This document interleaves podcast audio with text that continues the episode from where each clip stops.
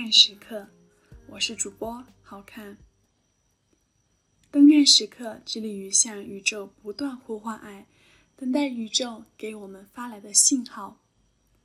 宇宙诚不欺我，我们终会被点亮。今天这期播客主要是想和大家聊聊我做这档播客的一些心路历程。外面世界。分崩离析，我需要构建一个不管外界如何都不会崩塌的迷你世界。播客于我而言就是这样一个存在。首先，我想和大家聊一聊启动困难。不知道大家是不是也和我一样有启动困难呢？我一直觉得自己不是一个拖延症患者，我是个急性子。想到一件事情就会立马去做，做播客这件事，我却拖延了一年多才真正着手开始。接触播客三年多了，感觉打开了一个新世界的大门。播客它是一种很特殊的媒介，不像视频那样直观，听众只能听到主播的声音。一句话一旦说出口。那么，他的解释权就不在说话者这一方，而在收听者这一方。这一年来的日子里，我想做播客的心只增不减。前段时间，这个愿望是越来越强烈。我知道是时候了，于是我开始了。我是如何打破我这个启动困难的呢？我是在小包童上花了七十八元买了那个科科的播客制作指南。我想，当我没有动力的时候，我就花点钱让自己去做。还好花了这个钱。花了钱之后，我就真正开始着手。我先仔细阅读了这份播客指南，从里面提取了一些关键的信息，然后自己去思考如何去做。在这之前，我以为做一档播客应该是非常的简单。实际上，我以为我想就是我已经成功做到了。我也不知道我为什么会有这个逻辑。我现在才知道，想是最简单的一步。我认为做播客简单，就是在于我以为它就是说话。我想说话，谁不会呢？但是当我真正开口说的时候，我仿佛被人扼住了喉咙，一个字都说不出来。我发现我的大脑里全是没有逻辑、零星点碎的片段，我不知道如何把它们串在一起，我不知道这些点与点之间如何连接成面。当我打破。启动困难之后，我花了很长的时间思考，我如何定位我自己这档播客。近几年来，播客蓬勃发展，涌现出了非常多优秀的播客，各种主题五花八门，真的现在可以用眼花缭乱来形容了。可是我喜欢的。自始至终只是那几档播客。这里我想和大家分享一下，我最喜欢的播客是张老师的《得意忘形》，在这里给大家疯狂安利，快去听吧，真的很有收获。很多时候觉得还得是他。我在我喜欢的这几档播客里面去寻找他们的共性，我发现。我喜欢的这几档播客，就跟就像张老师的这档播客一样，真诚。是的，真诚是我喜欢的这些播客的一个共性，其他的都不重要，真诚也将会是我这档播客的一个基础。解决完了启动困难后，接下来我要谈一谈。内容，嗯，在此之前，我有过一些内容的写作。我坚持写日记写了十来年了，然后这几年也在很认真的写读书笔记，嗯，开了一个自己的公众号，写了有一百六十篇文章。但其实这个公众号更像是我的私人号，我很多东西是写给自己看的，大家都看不到。但是像播客这种从零到一的这个创作，我真的没有体验过。我必须告诉大家，这个创作的过程非常的痛苦，但更是迷人的。我还想再说一遍，这个创作的过程非常的痛苦，但是。超级超级超级的迷人，很吸引我。在整个的这个创作过程中，其实最难的就是播客的内容。我要说什么，选什么主题等等。为了逃避这些，我把播客的封面、简介前前后后修改了数十次，还各种去研究 show notes。时间戳，呃，背景音乐等等，最后没有什么可研究的了，我无处可逃，不得不逼自己面对真正重要的东西——内容本身。我的脑子从来没有这么用过，那段时间我天天绞尽脑汁，我甚至尝试写逐字稿，但是很难，纵使这个过程太痛苦。可是我的内心有一个很清晰的声音告诉我，这是我想做并且是正确的事情。我确信自己这样做是对的。当我无法回避内容的时候，我就静下心来思考如何写，写什么。在那份播客指南里面有一句话让我印象很深刻，他说：“你是什么样的人，就做什么样的播客。”这句话很打动我。是的，我是什么样的人，我就做什么样的播客。这句话看似简单，但实际上也好难啊！我不停的在思考，我是什么样的人。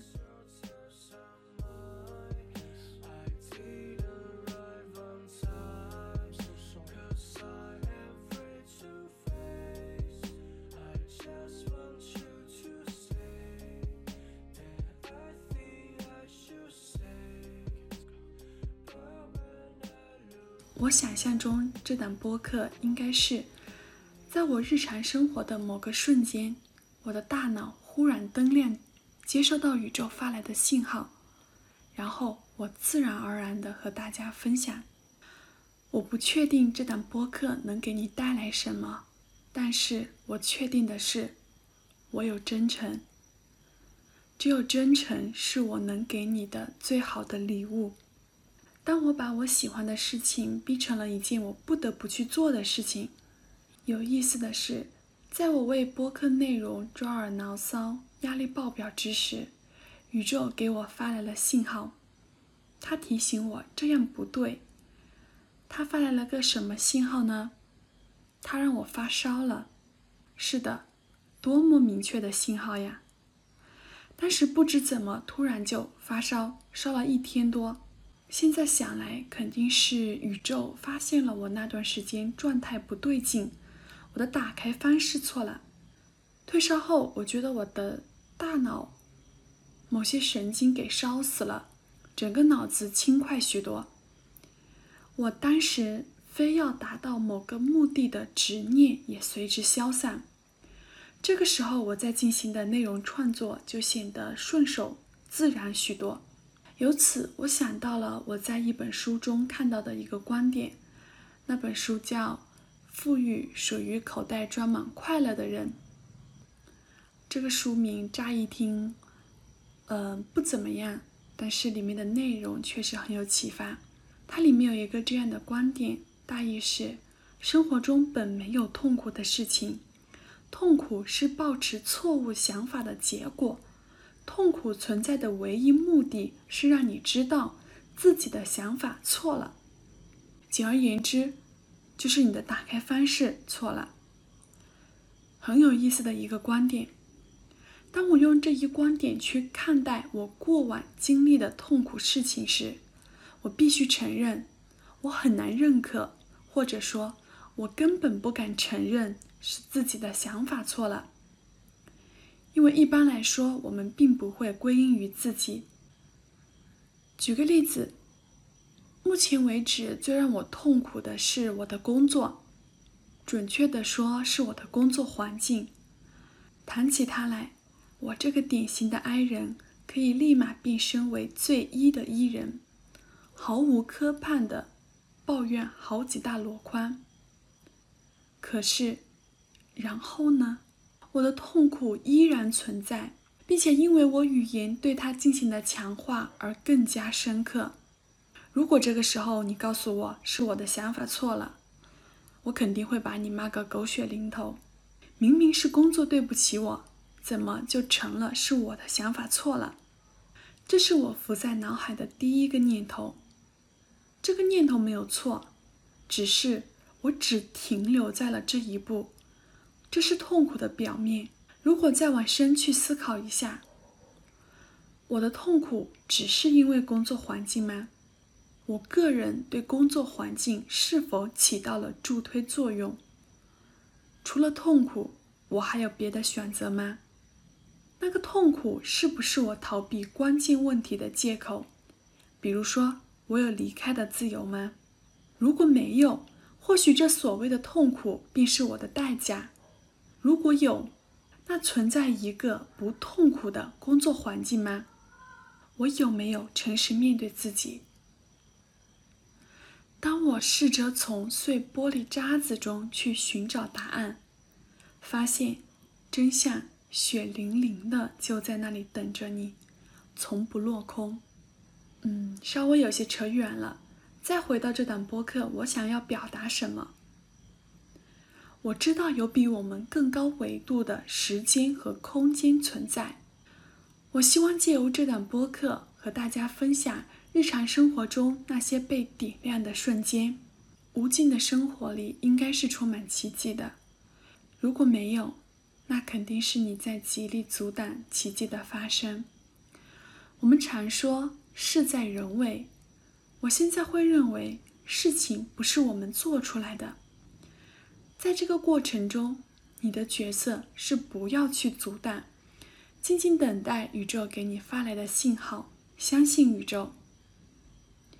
那么，如何才能接收到宇宙给你发来的信号呢？三个字：向内走。这三个字，这三年来我不断探索，直到现在，直到现在，我才触摸到自己的内心，我才意识到以前我从未了解、接纳过自己。没错，喜大普奔啊！我终于看见自己了。此处应该有掌声。我们身边的世界纷纷扰扰，向内走才是解决一切的根本。因为你的内心它就是个永动机，你不需要依靠其他。我们的物质生活如此的富足，我们不停的向外界去索取，可是依然过得不快乐，是因为我们的方向错了。我们走反了，我们应该向内走，向内走才是解决一切的根本。因为我们的内心它是是个永动机。我经历过一段非常割裂的情感，至今我都无法直视处于那段关系中不断委屈、不断求全的自己。那段时间的我过得非常的不快乐。庆幸的是，从这段感情中。脱离出来以后，我开始大量的阅读，也就是在阅读中，我看见了自己，看见自己作为一个独立的个体存在于这个世界，存在于我的家人、我的朋友之间。